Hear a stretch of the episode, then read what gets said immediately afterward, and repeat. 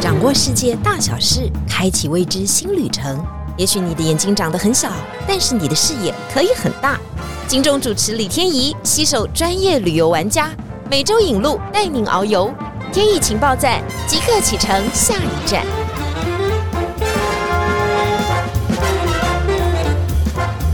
天意情报站，你说赞不赞？欢迎大家今天来到节目现场。如果大家对战争有一点印象的话，你打开电视常常看到哈，每天电视新闻当中好像都有一则哈，会来自俄罗斯或乌克兰的报道。那这已经打了一年多的战，到目前真的是难分难解，好像没有要画下终止的感觉。但是如果讲到这一场战争之前，应该是距离我们最近的一场战争，而且台湾人真的很少谈论它，应该是发生在一九九二年的这一场塞拉耶夫的围城之战。好，今天呢，我们就要从这个主题开始哦。但是我们并不是直接要跟大家聊这个战争，最重要的是，塞拉耶夫还有他所属的这个国家，现在已经变成一个非常美丽的地方。伤痛也许可以走过哈，战争也会结束，但是人民要怎么从残破的家园当中复苏？我觉得塞拉耶夫应该是给大家最好的一个启示跟启发。接下来的这个话题呢，我们要邀请我们的泼黑公主 Anita。大家好，天怡好。Anita 先跟我们介绍一下这个区域好吗？比方说它的国名到底是什么，然后它的首都又叫做什么？嗯，这个区域的国名还挺长的，所以很多人呢只念前半段，嗯，很多人就念它波士尼亚。哦，波士尼亚。事实上呢，它是波士尼亚及赫塞格维纳。波士尼亚及赫塞哥维纳是好。这个真的蛮陌生的，呃，以前我们在读历史课本的时候，常常说巴尔干半岛火药库，指的就是这里吗？是，答对了。巴尔干半岛的火药库啊，以前就会觉得说是南斯拉夫啊、保加利亚这几个区域，但是现在你到课本当中其实找不到这几个国家的名字。保加利亚应该是还存在的，但是南斯拉夫其实已经分裂成很多的国家，其中一个就叫做波斯尼亚及。赫塞哥维纳，但是我们又有另外一个名字，会叫它波黑吗？是因为那个赫塞格维纳呢，它的简写就是黑或赫，所以你有听过波黑、波赫，其实讲的都是这个国家。那有的人就直接讲波士尼亚，其实也行的。波士尼亚哈，这个大家可以在地图上面再找一找。那最重要的是，我们非常有可能是走进它的首都，就是塞拉耶夫哈。是为什么今天我们要讲这个主题啊？当然它是有历史的，它是有文化的。最重要的是，这个地方是位于欧洲非常心脏的地带，在古到今大概有一百多年，甚至两百年，甚至在西元前呐，它就是各帝国征战的很重要的一个位置哈。似乎很多帝国都在这里有建立国家过。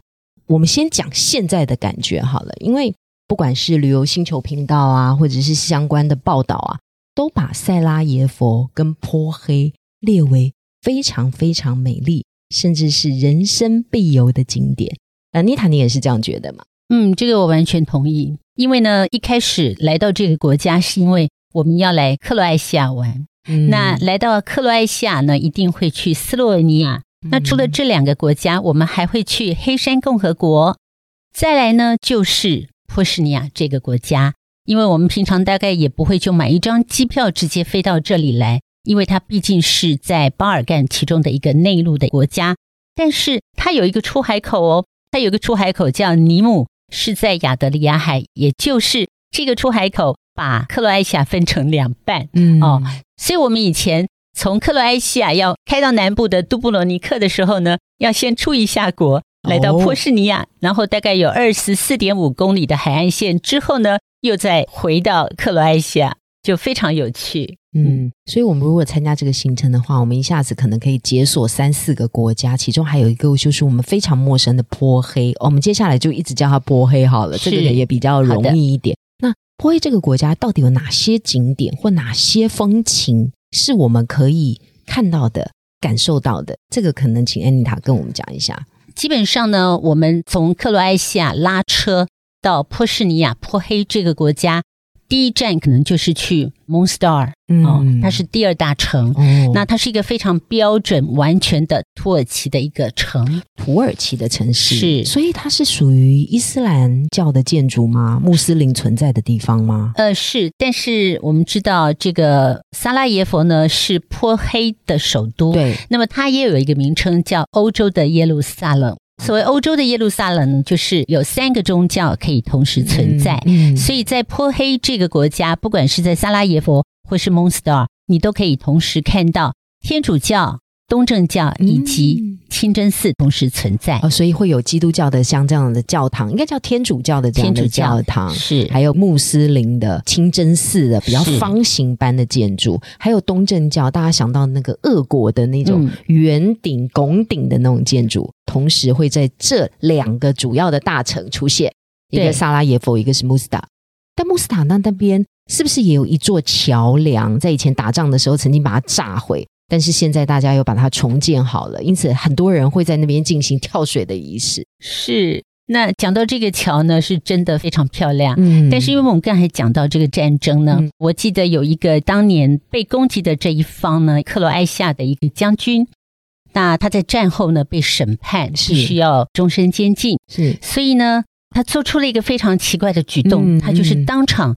拿起毒药。你说在法庭审判的时候吗？对他当场拿起毒药一饮而尽，这个是在发生西元两千年以后嘛？这场战争已经结束了嘛？哈，是的。那个时候国际法庭要对这一个将军进行审判，但他那时候是代表克罗埃西亚、波士尼亚的这一方的将军，但是他把那个草炸掉了，所以大家认为他是战犯。是，但是他并不认为自己是战犯，所以呢，他就自尽了。他就是在国际法庭上面发生的嘛？哈，这个将军哦，大家其实。从这个 YouTube 上面的影片可以看到，他在被审判的时候，哈，他那个时候是克罗埃西亚的一个大将军啊，但是他也下令啊，炸掉那座桥嘛。但是战争的时候啊，大家互相都有输赢嘛。嗯，后来他变成了战犯被审判，但是他始终不愿意承认他是战犯。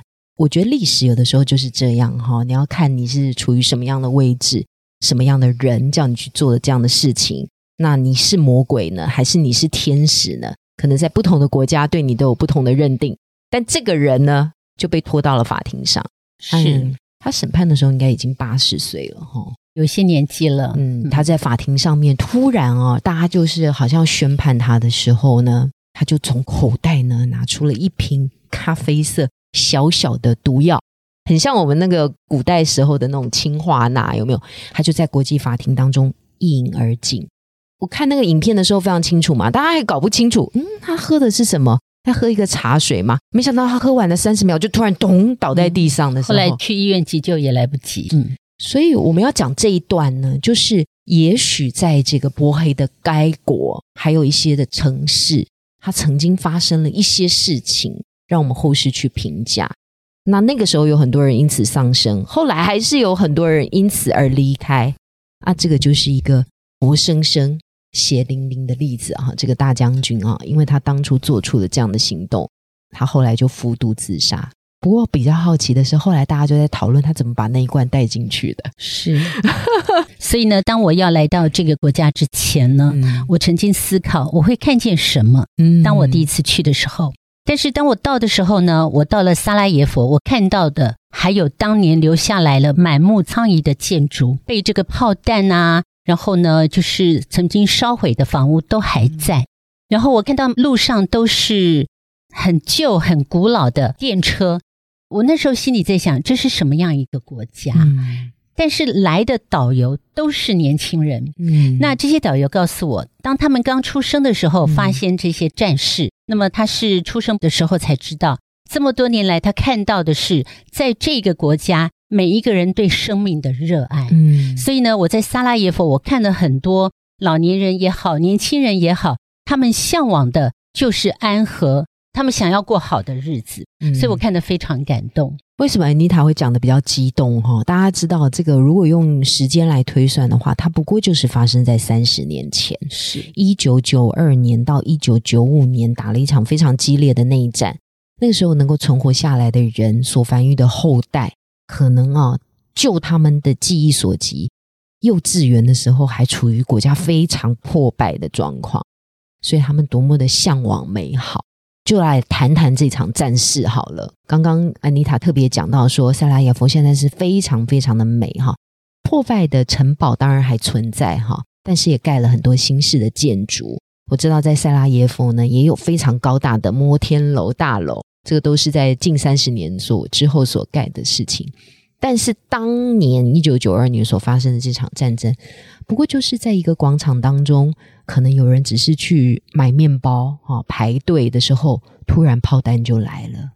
这个部分，安妮塔可不可以跟我描述一下这场战事？呃，是这样子。当我们呢巴士驶进萨拉耶佛的时候，我看到另外一边呢有这个山。这个山谷真是美丽，但是就是因为它地形的关系，所以当年的塞尔维亚的军队以及南斯拉夫的军队，他们呢就是埋伏在山上，对着手无寸铁的百姓来攻击，伤害他们的生命。所以这个真的是情何以堪啊！嗯，那么来到萨拉耶夫的市中心老城的时候呢，我又被它这种完全是土耳其式的建筑啦、食物啦。还有就是它的风土人情，深深的被它吸引。嗯，我旅游过很多中东的国家，我看到的是伊斯兰的美女。嗯，但是呢，我来到欧洲萨拉耶夫，我看到的是欧洲的美女，但是呢，他们是包头巾的，这个景观有点不太一样。对，因为它是发生在欧洲嘛，一般我们的可能是在中东的国家或沙地阿拉伯那一带才比较容易看到这样的美女哈。对，是就是欧洲美女，那尤其是东欧人哦，有巴尔干这个东欧的女孩子特别漂亮。嗯，刚刚安妮塔特别讲到那个山非常的美丽，但没想到山的旁边住了一只野兽哈。那个野兽呢，就是塞尔维亚，现在还是这个国家。但是塞尔维亚为什么要攻打当时的南斯拉夫？为什么要攻打塞拉耶夫？哈，其实他当初就是想要成立他自己的塞尔维亚族的共和国。所以他当然想要把这个版图继续的扩大。当然还有另外一个状况，就是本来南斯拉夫是属于一个比较统一的状况，但是还在他们的军事强人迪托离世之后，这个地方就开始比较的乱。这个时候塞尔维亚就想要成立自己的国家，因此就开始对外面的国家有了一些侵略的行动，就爆发了这个一九九二年的围城之战。那这个围城之战呢，总共打了一千四百二十七天呢，从三十年前的四月六号开始打，就这样打了一千四百二十六天，也是打了三年半的时间哈。是，嗯，非常非常的惨烈哈。所以到那个地方，我们去观光的时候，还能够看到一些血迹斑斑的状况吗？或者是我们能够看到城堡上面的一些弹孔吗？如同您刚才讲的，就是他的强人迪托死后，嗯，这南斯拉夫的各个地区，他们想要独立，所以这个坡赫呢，他们的种族太复杂了，就是在这个国家，他居住三种人，嗯，一种就是塞尔维亚族，哦，那一种呢就是坡赫族，那么再有另外一种，我们刚才讲波士尼亚赫塞格维纳南边就是克罗埃西亚人。那当迪托死后，很多人就想要独立，尤其是这个国家。嗯，那么塞尔维亚一听到，他当然不同意，所以他就发动这个战争，把整个城围了。所以我们叫围城。那我们刚才讲到漂亮美丽的山顶呢，刚好是造就了他围这个城的一个很好的条件啊，真的相当惨烈。那在一千四百多天都没水没电的日子怎么办呢？很多人就活活饿死。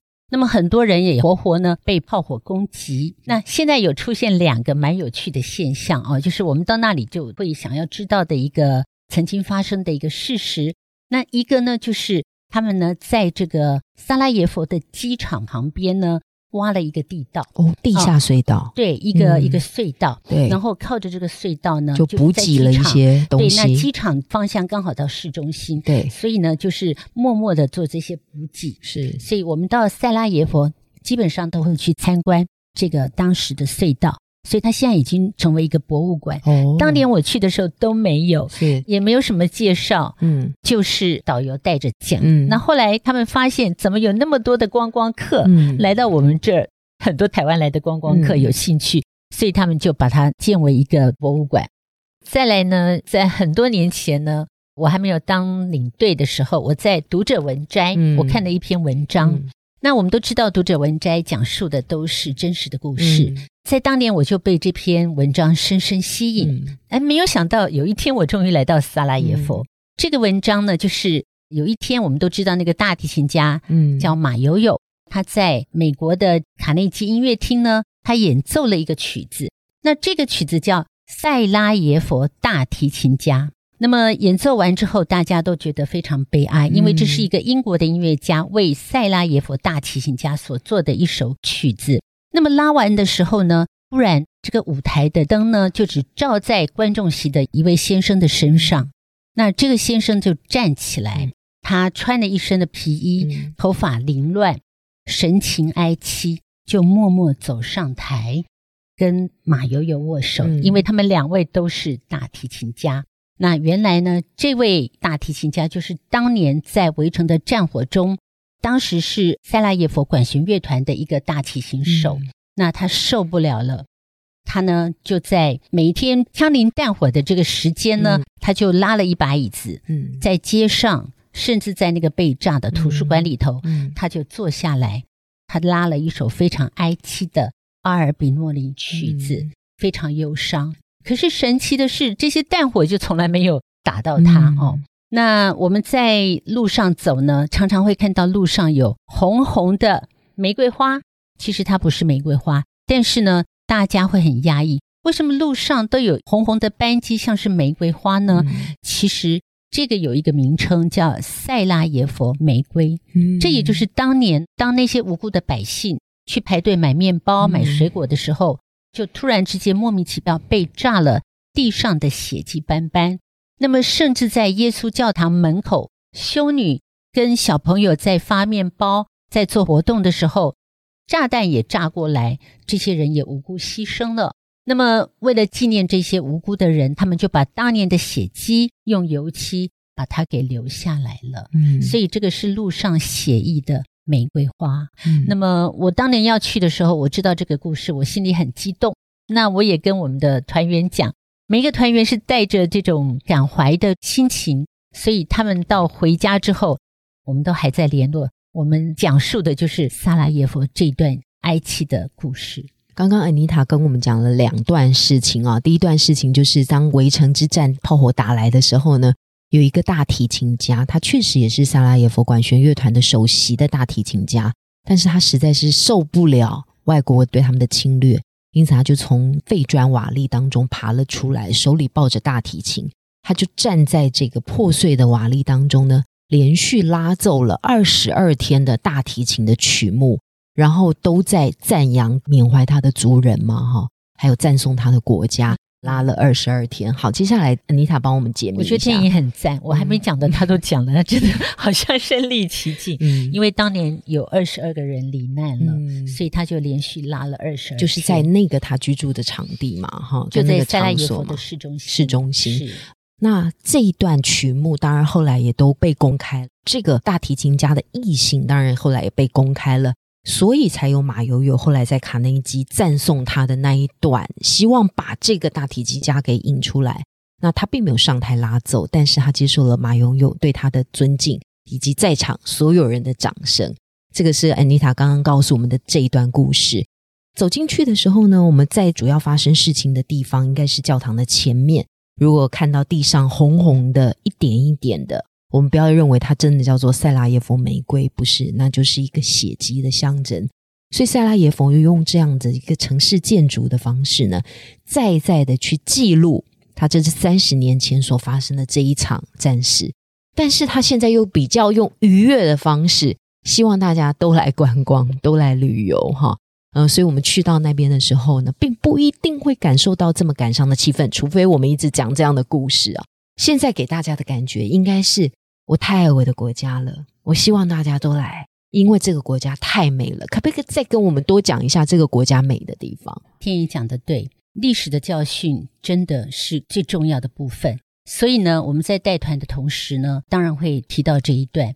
但是我觉得塞拉耶夫美丽的地方呢，是除了风景之外，我觉得斯拉夫人哦。真的，像我们最近知道这个世足杯啊，克罗埃西亚这个足球队啊，对，我就开始回想我在巴尔干这边所认识的斯拉夫人，这么高这么帅吗？呃，基本上都是。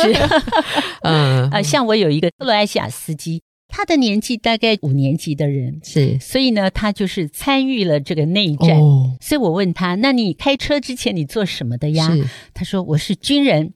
他是打过那个内战的人。那再有，我有一个好朋友，斯洛文尼亚的一个司机，他告诉我，他也是参与内，但是他曾经因为这个内战住过疗养院。那么他就直接跟我讲，因为很多人不愿意讲，但是这个司机他跟我分享，他说：“因为我杀了人。”我说：“你杀的就是战争嘛，你不用想太多嘛。”他说：“对呀，可是他们要来杀我，我不得不杀他。”我说：“那你杀了几个人呢？”他说我杀了十一个人，哦，我说没关系，你用炮弹打也还好。他说不是，我是面对面就把他手刃，对，面对面把他杀了。所以呢，他因为这样子的关系，他曾经呢有十几年没有办法过正常的日子，这样的阴霾是。所以因着跟当地人的这个沟通啦，我去了解这个民族性，我去了解他们曾经碰过的一些问题，借着这样子的一个了解，我觉得去到当地旅游，你借着这个人民。借着这个文化，或是待会我们要介绍，借着这个饮食，你更深刻去了解当地。我觉得这个是一个旅行呢最令人开心、有有收获的部分。既然讲到了饮食，赶快啊，在最后这一段的时候跟我们讲一下啊，我们到这里到底要吃什么呢？大家很好奇，因为对这个国家实在是太陌生了。我们刚才有讲到啊，其实整个巴尔干在当年每一个三四百年前都在对抗土耳其。是哦，像我们知道去克罗埃西亚，我们看了好多古城啊，我们就想说，你做这城墙干什么呢？每一个城墙都在防止谁？土耳其人。但是很幸运的，克罗埃西亚跟斯洛文尼亚。他们都没有兵临城下，都没有被这个土耳其占领，是都泼黑挡住了嘛？泼黑比较惨一点，因为他们比较靠近呃中东那个地方，所以呢，这个波士尼亚赫塞哥维纳是首当其冲之一哦，所以它整个都是被统治。当然了，阿尔巴尼亚跟这个马其顿都是，但是呢，在萨拉耶夫这个地方，你可以看到。很多就是非常的这个鄂图曼土耳其的色彩，所以土耳其的菜在那边是蛮多的。是的，没错。嗯，所以呢，我们当时很多客人说：“哎，这个跟我在土耳其吃的吃的好像一样。哎，这个喝的这个咖啡，这个红茶几乎都一样。哎，这个甜点一样，那么甜的都是。所以呢，呃，如果去过土耳其的朋友，或是还没有去过，去到那边你都会觉得很有亲切感。因为我记得我也曾经带着客人在那边抽过这个西夏水烟，对，所以我的客人他后来回来自己制作了我在欧洲抽水烟啊，因为通常都是在中东，所以在萨拉耶夫在那个地方，你可以感受到在欧洲的这个中东的气氛。台湾人能够接受的食物就是口味跟台湾比较类似的，只要是烧烤类的，台湾人大概都能接受。那么它有一个叫切巴七七，那它其实就是一个。牛肉跟羊肉的肉串的丸子，然后烤出来，再搭配各种沙拉、yogurt 的佐料。我的司机每次开车要到萨拉耶夫，他就开始开玩笑舔口水。哎呀，我要吃到我最喜欢的，是 是。好，这个是萨拉耶夫的名菜哈。如果大家下次去波黑的时候来一串肉串啊，相信大家说，哎，你蛮有经验的。不过他土耳其的料理真的是挺多的。它就是一个哈古来征战蛮多的地方，同时呢，还有受到邻国的考验，又没有办法抵挡土耳其的侵入。在一战的时候、二战的时候，他都曾经受害。在三十年前的时候，他又打过内战。三十年呐，三十年呢，就有恍如隔世的感觉。三十年前的你在做什么呢？可能大家说，哎，我刚出社会哈，在接受第一份的工作。但是三十年前呢，那位斯洛维尼亚的司机。却手刃了十一个人，所以这三十年真的可以改变非常非常多的事。也许你到了这个国家之后，用一种比较深沉的方式呢，去静一下你的回忆，跟思考一下不一样的事情，会让你的旅程呢有更多不一样的体验哦。今天的节目我们就带您到了波黑以及塞拉耶夫，这是一个非常特别，而且它很有历史文化的地方。希望大家都喜欢我们的节目。如果真的喜欢的话呢，也欢迎大家都能够帮我们分享哦。同时在底下留言，你喜欢我们哪里，不喜欢我们哪里，都非常欢迎大家留言哦。谢谢安妮塔，谢谢，谢谢天意情报站，真的很赞哦。你说赞不赞？谢谢，拜拜。